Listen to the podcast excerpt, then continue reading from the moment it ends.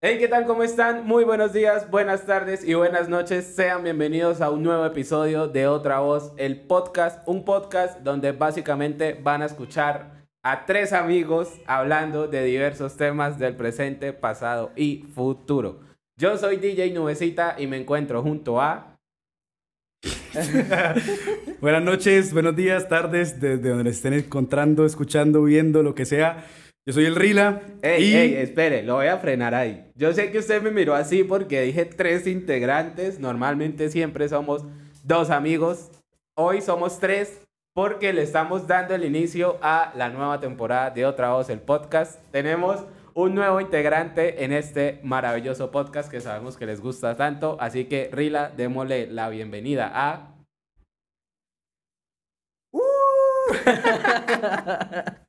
preséntese, por favor, querido compañero Hola. de lucha.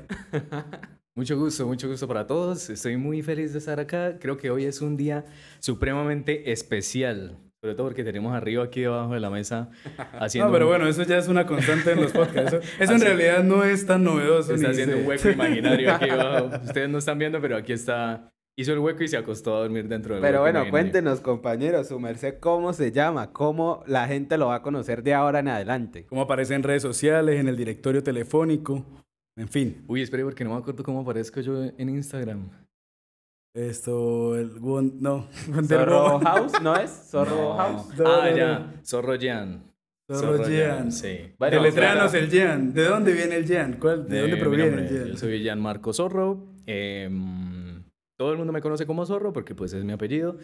Y aquí un gran amigo de estas grandes personas que nos acompañan en este lindo y hermoso podcast. Bueno, un aplauso, un aplauso. Claro, como los muchachos no tienen que editar el audio. y me acordé que dije aquí podcast. Tenemos Bueno, acá. queremos contarles que estamos muy contentos de añadir a la ecuación de este podcast a un integrante más. Sentíamos, Estamos iniciando temporada nueva. Ajá, sentíamos que ya hacía falta otra voz en otra voz, así que siempre es bueno tener a más personas aquí. La verdad es que eh, eh, esta idea se nos ocurrió debido a una conversación bien interesante que tuvimos con el zorro hace unos días y en base a eso fue como el atacazo artístico de por Sí, qué sí, no sí. invitarlo a ser parte de esto. Siempre tenemos muy buenas conversaciones y muy buenas charlas con el zorro y sabemos que de aquí en adelante en el podcast se van a venir dando de la misma forma. Bueno, entonces, ¿qué vamos a hablar el día de hoy? Ya que Nubecita estaba pregunta y pregunta qué tema íbamos a tratar. Sí, Teníamos como- Le voy a dar la libertad al joven de que, de que proponga el tema. Y bueno, eh, hace un rato se me ocurrió que habláramos sobre, pues me surgió la pregunta sobre si las personas que nos dedicamos al arte o a algo que tenga que ver con lo artístico realmente somos más sensibles o hacemos parte de las personas del común, pues. ¿Sí me hago entender? O el simple hecho de que nos dediquemos al arte realmente nos hace más sensibles o hay que ser más sensibles para poder Mm. dedicarnos a esto o no. Yo creo, yo creería que el arte en sí nos hace sensibles a todos. ¿sí? Porque yo confirmo de que a muchas personas la música, una pintura, una película le puede tocar las fibras y muchas emociones y no necesariamente porque se dedique al arte, sino simplemente porque esa obra eh, conecta con él. Claro, con pero digamos, mi pregunta surge desde el, para ser artista hay que ser sensible, o sea, es decir, hay que tener cierta sensibilidad para poder decir, o sea, yo, una cosa es quien consume la obra y otra cosa es quien Sí. crea la obra. Es Ok. que ahí hay, ahí hay algo que me recuerda cuando yo estaba en, en los años en los que estuve en la universidad.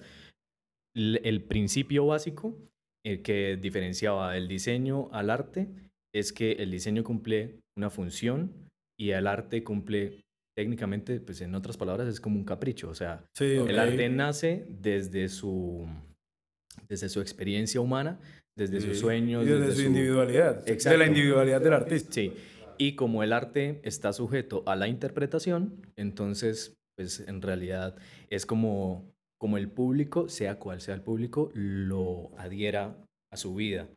Entonces, por ejemplo, si ustedes ven un, un performance que se realiza en la calle, el performance que yo percibí no es el mismo que usted percibe.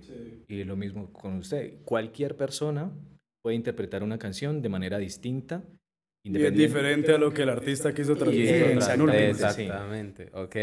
Claro, bueno, en definitiva sí hay que ser, digamos, tener cierta sensibilidad para pues, llegar Yo siento que sí porque lo que hace el artista es entender el mundo de una forma, transformarlo y entregarlo según la visión de, que tiene él de, de, cómo está viendo las cosas, de, lo que está sintiendo. Plasmar algo de su visión en lo que sea que haga. Exactamente, sí. De hecho, Ahora, por eso es que muchas veces la, la musa de, de grandes canciones han sido rupturas, pérdidas de seres queridos o rabias internas o rayes o qué sé yo. Entonces, yo creo que eso responde, la, bueno, en el caso de la música, ¿no? Porque en realidad hay muchísimas formas de, de expresar el arte. Pero claro. como que siento que es una condición primaria para una persona que se desenvuelva en el arte, ser una persona... Es, es que eso pasa casi que inconscientemente. Sí. Uno que está metido en el tema, de, en el tema artístico, inconscientemente se vuelve una persona sensible.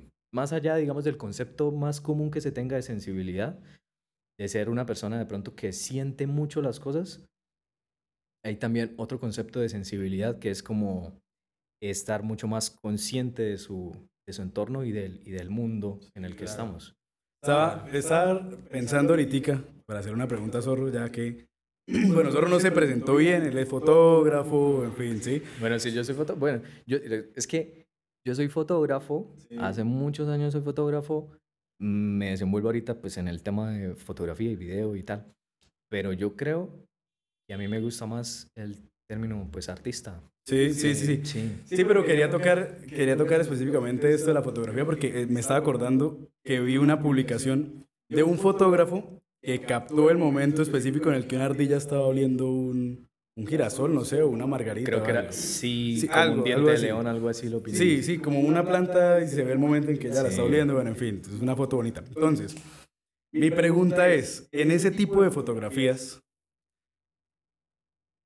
¿Qué quisiera, digamos, transmitir el, el fotógrafo? O, ¿O, es más la fugacidad del momento y estar como en el momento preciso para captarlo? Pero entonces no es, no es nada... ¿Cómo, cómo plantearía la pregunta? es que, sí, como que no es nada... No, quiere decirlo, pero lo que usted quiere decir es que eso no es tan artístico. No, no, no, no, a mí me parece artístico porque es diferente yo tomar la foto con el celular a un encuadre no, pero bien hecho, tengo una manera, técnicamente. Tengo una manera para explicar eso. Sí. Eh, la cámara y el equipo fotográfico al fotógrafo es como la guitarra al guitarrista o el piano al pianista, o sea, es una herramienta. sí, sí, claro, claro. Entonces, cuando uno alcanza en su, en su caminar eh, de experimentar con diversas técnicas o con diversos equipos o mm. desde que uno inicia, que digamos yo en mi caso inicié cuando estábamos en el colegio y que lo primero que hacía hacía con el celular y ya luego que compré la primera camarita, cuando uno empieza a experimentar y adquiere cierto conocimiento de cuáles son los controles básicos o digamos en el caso de en el caso suyo cuáles son como los principios o las cosas principales que se tienen que tener en cuenta para hacer creaciones, eso pasa a un segundo plano y uno ya deja salir como, como las cosas naturales que uno quisiera hacer.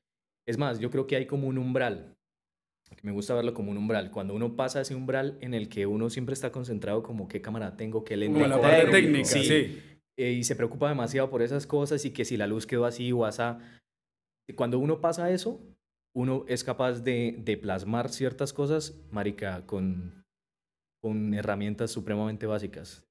Y sé que a ustedes, digamos, ustedes que se desenvuelven en el tema musical, les pasa que posiblemente dejaron plasmadas ciertas, ciertas obras en, en, en, tiempo pasado cuando tenían cosas muy precarias, equipo muy precario, porque ahí primaba era como qué tenían dentro que querían plasmar. ¿Qué se quería transmitir? Sí. Entonces, en el caso del fotógrafo de la ardilla, yo creo que ahí él, él, no, él no se preocupó en que si pongo la velocidad en tanto, en que si yo, y lo admito. Sí, por eso. Sí, estoy, o sea, yo estoy entendiendo ese concepto que está yendo, pero yo quiero es...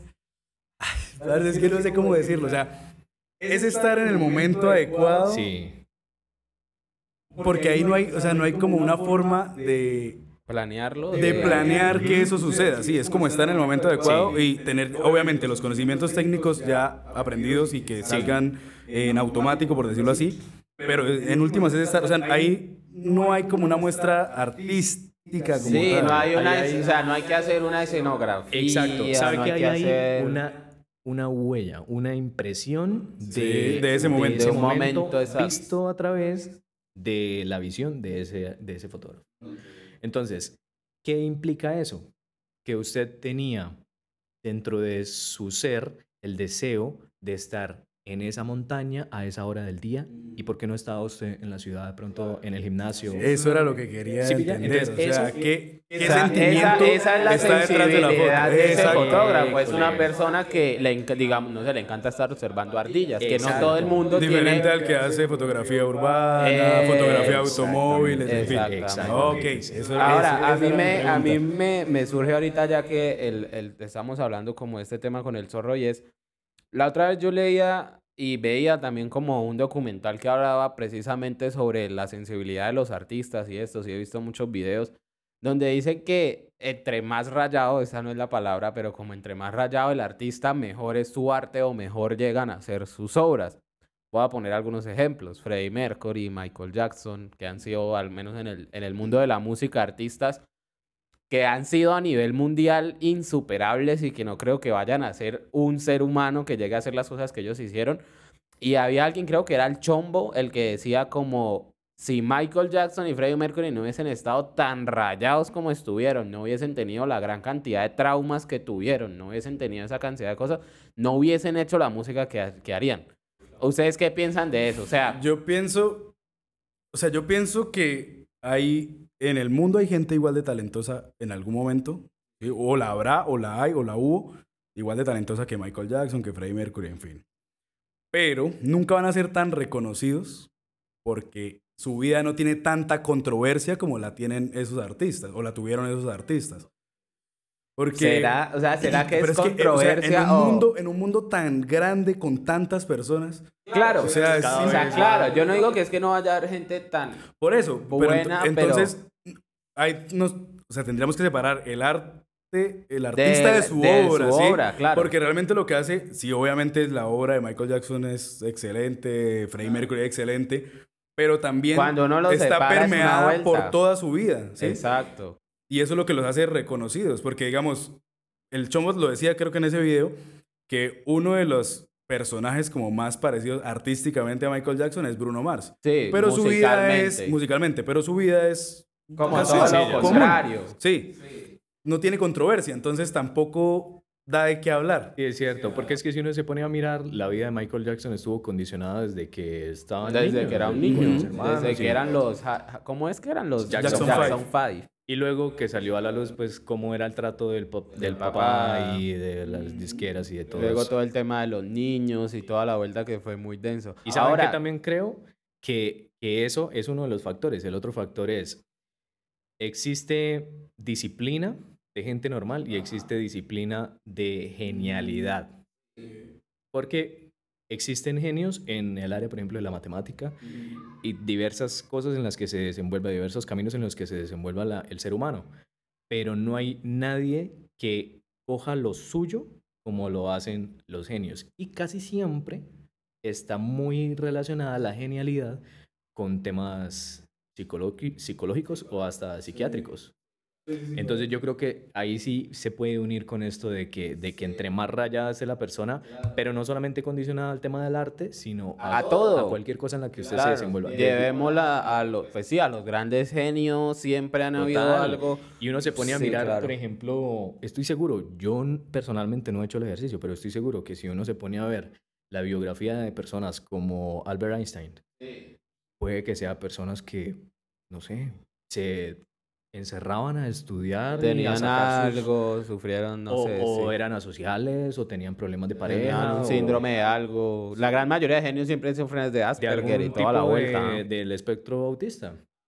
Entonces, este, Claro, es que, ¿sabe Yo, por qué yo yo ahí no- estaba, o sea, ahorita que Zorro dice eso de la genialidad, y sí, también pensaba en que nos venden mucho, que ya lo habíamos hablado en un podcast también, que nos venden mucho la idea de ser los número uno y los, ser los mejores en todos.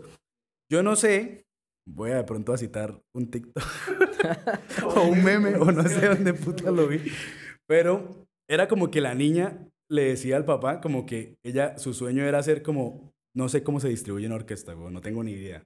Pero, en fin, la nena decía como que eh, su sueño era ser como, como segundo violín, no sé, una vuelta así. O sea, no la principal. Y el papá como, ¿por qué putas? ¿Por qué no la principal? O sea, ¿por qué no la primera, así? La que más se ve, la mejor. Si la niña su sueño era ser segundo violín y estar ahí, apoyar y tal, y, y ese era su sueño y con eso se sentía cómoda. Entonces digo que también nos vende mucho la idea de que de que todos tenemos que ser Todos geniales tenemos que y- ser grandes en algo y a la final sí, Ajá. muchas veces uno no quiere tanta atención. Y eso genera muchas Eso genera mucha frustraciones. presión, porque a la final termina uno cuando eso es cumpliendo más expectativas de alguien más que las propias. Sí, total. Y eso pasa mucho en, en muchos ámbitos, ¿no? Y creo que desde el colegio pasa eso, porque los papás también siempre son en esa presión. Usted tiene que ser el mejor del salón y tiene que sacar las mejores notas. Yo me acuerdo que mis compañeras, las, las que siempre iban de primeras, las que eran, marica, eran nenas que usted les pedía prestado un borrador y no porque mi mamá no me deja. Y iba uno a ver, hijo de puta, la mamá en serio estaba a la salida del colegio revisándole los cuadernos, entraba a preguntar y la vuelta, porque, o sea, tenían que ser excelentes en Sí, todo. también de esa excelencia viene como de, de, de que se era muy estricto y muy severo en la casa. Entonces Claro. también como que no hay una balanza entre lo de que... una frustración de parte de los papás Ah, que, ajá. que, ah, no hice usted sí, hijo de pucha. Sí, y exacto, quieren exacto, que a la sí. fuerza el hijo haga lo que el papá no pudo y bueno, por ahí no es, ¿no? Sí.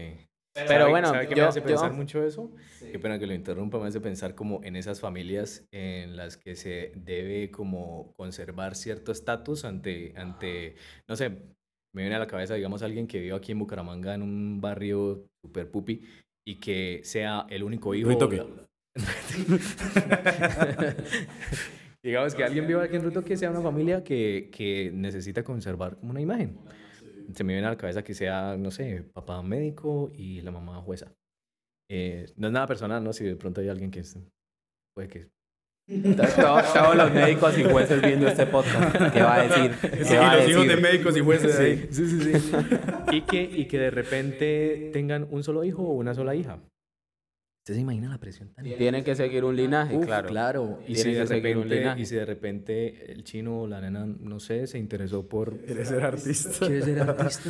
Y, no- y, y créanme que eso pasa mucho, o sea, Sí. en las familias lo más común que pase es que Que se rompan que creo que patrones. también lo hablamos un poco de cuando uno en el cuando, pasado, cuando el se ejerce esa presión cuando se ejerce esa presión de, de tienes que hacer esto termina siendo totalmente lo contrario. O sea yo me pongo en los zapatos digamos de un hijo único una familia supermillonaria y la vuelta lo más probable es que esa persona o a escondidas termine haciendo todo lo contrario o o no vaya a rendir muy, o sea, o va a terminar bajo una presión muy puta y con muchos problemas entonces de depresión y ansiedad, haciendo lo que los papás quieren, pero con un sinfín de problemas que, o sea, horribles, weón, que normalmente pasa. Uno normalmente ve mucha gente que estudia ciertas carreras porque pues los papás querían Bueno, que pero sí, pero eso no es, o sea, eso no se ve como en las cúpulas así muy élite ni nada. Eso, eso es un común denominador, como que Sí, uno no solo en la élite, eso pasa en la, en la o sea, incluso en las familias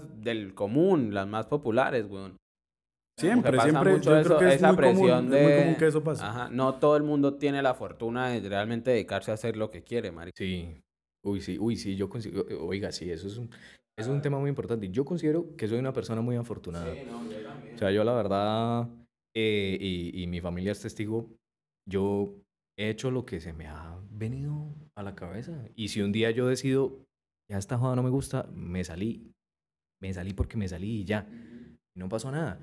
Obvio, hay un trauma ahí como en ese momento y como que genera una ruptura de, de, bueno, pero como de una estabilidad.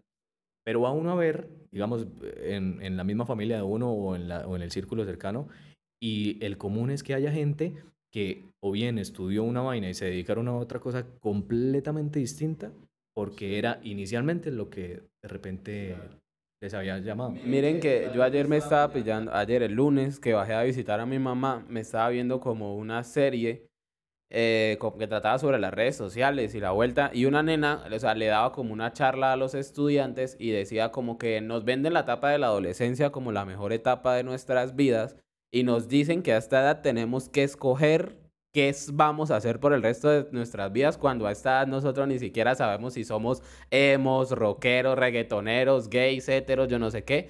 Y muchas veces sí tomamos muchas de esas decisiones que necesitamos para el resto de nuestras vidas en esa etapa.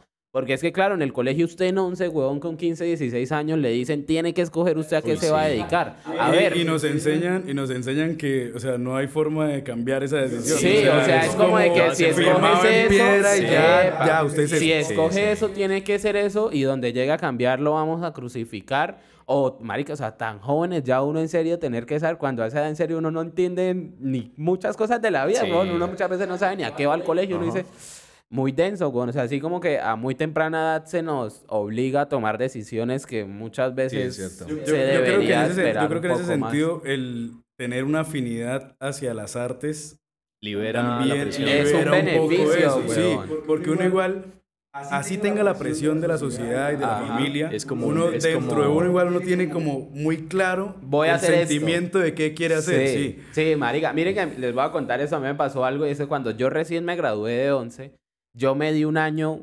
sabático, marica. Sí, como porque estaban... Yo sabía que yo quería ser DJ, weón, y que yo me quería dedicar a esta vuelta, pero mi mamá y mi familia también estaban a la espera de, bueno, pues tiene que estudiar algo, ¿no? O sea, sí, nosotros lo apoyamos, pero tiene que estudiar algo.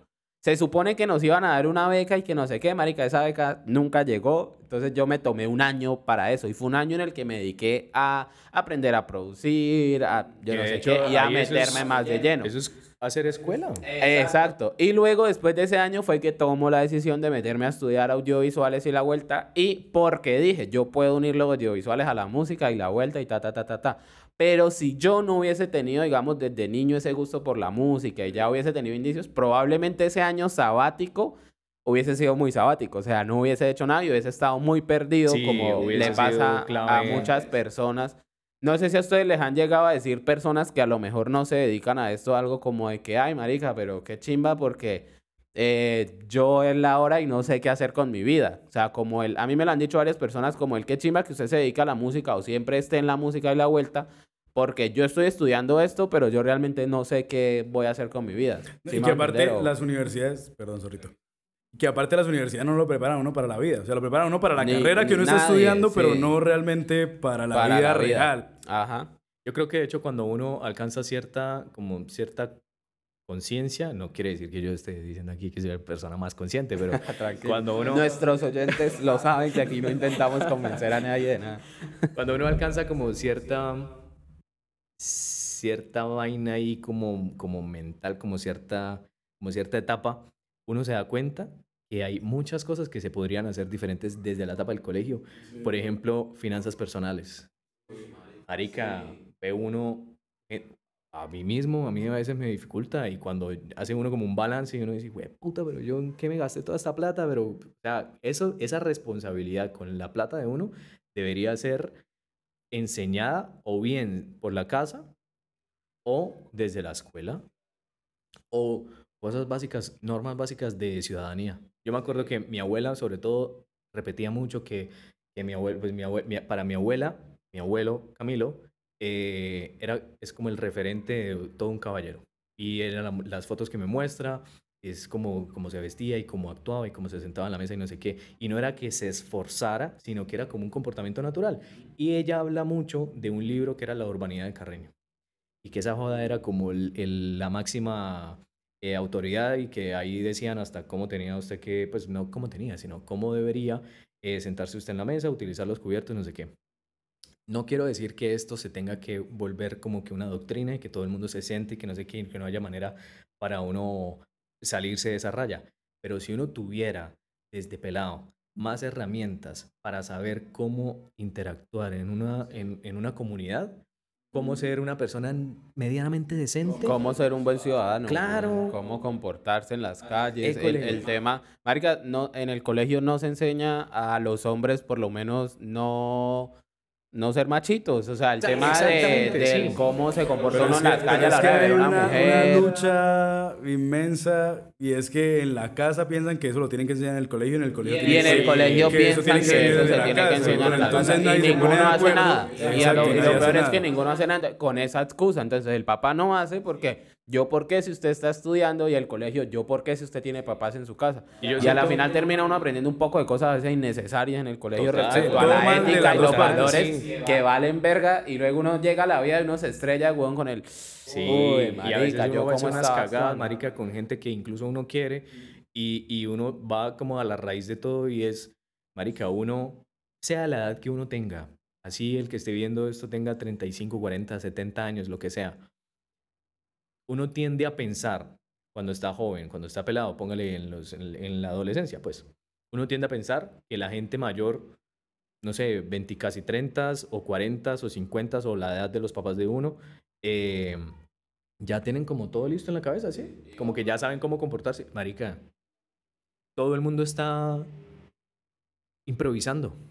Todo el mundo basado en las cosas que recibió desde la niñez o las cosas que ha vivido hasta ese momento. Todo el mundo está improvisando. Y uno a veces se le sale eso de la cabeza. Y uno cree que, que la gente eh, ya lo tiene todo resuelto. Y claro, y la, la Y eso mayoría se de edad... lo abruma a uno también. Y la mayoría de edad no siempre significa madurez, huevón. Yo he conocido a muchas personas que, que de hecho son muy mayores que yo y va uno a ver y, y son muy maduras. O sea, así me hago entender, Sí. muy maduras.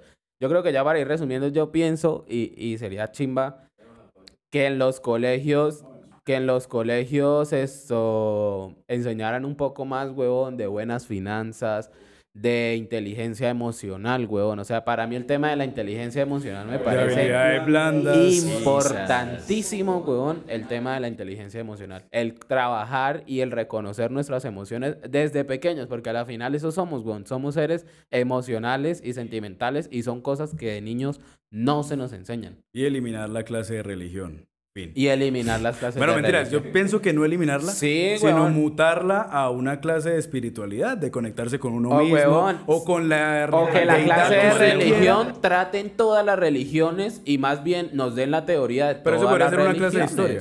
Puede ser. Eso podría ser una Pues, clase de pero historia. entonces hay De que sí. eliminar la de religión, Sí, huevón, De hecho, porque es que no todo el meterse mundo en no... la clase de sociales. Sí. Claro, socia- porque marica, yo me Sí, acuerdo que en el... parte de la historia que ya no funciona. Yo me acuerdo que en el colegio siempre había ese problema porque los estudiantes cristianos no compartían. La gran mayoría de colegios son católicos, pero habían estudiantes que eran cristianos, testigos de Jehová, adventistas, weón, que no compartían nada de lo que dictaban en esa materia y por obligación tenían que hacer tareas, por obligación tenían que ir a las misas y a las vueltas que en el colegio nos llevaban.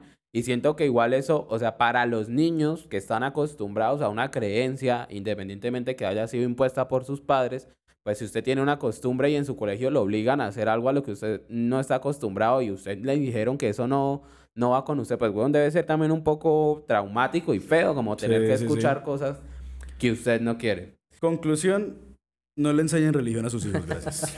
Dejen que sus hijos Dejen que crean en lo que quieran. Si quieren y- creer en Goku, Sí, déjenlo. si tienen hijos, miren, si tienen hijos a las personas que están escuchando esto, si tienen hijos, procuren darle toda la libertad que ese niño se merece, de expresión, de creación, de todo. Obviamente, intentando guiarlo pues de la mejor manera, ¿no? Sin intentar adoctrinar. Bueno, Zorro, ha sido un placer. Oiga, qué- qué chimba, qué chimba eh, esta nueva temporada, la verdad que chimba tener un nuevo integrante, eh, sí hace la charla más dinámica. Es bien bacano tener otros puntos de vista. Nos despedimos. Yo soy DJ Nubecita. Nos vemos en un próximo episodio. Por aquí el Rila. Y zorrito. Gracias a Chao, todos. chao. chao. Nos vemos.